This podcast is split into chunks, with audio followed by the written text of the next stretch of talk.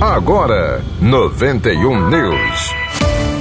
Pastoral. Os organizadores do livro digital Lécio Divina Dominical Exercícios de Leitura Orante da Bíblia, ano C, lançam a campanha Evangelize-se e Ajude a Evangelizar, com o intuito de divulgar o método da leitura orante da Bíblia, bem como colaborar com os grupos, movimentos pastorais e serviços.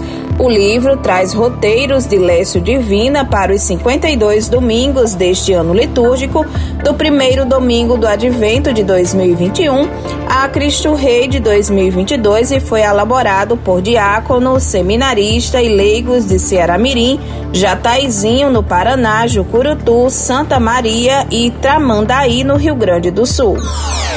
Arquidiocese. O arcebispo Dom Jaime Vieira Rocha vai presidir a missa do Crisma, também conhecida como Missa dos Santos Óleos, na próxima quinta-feira, dia 14, às 8 da manhã, na Catedral Metropolitana.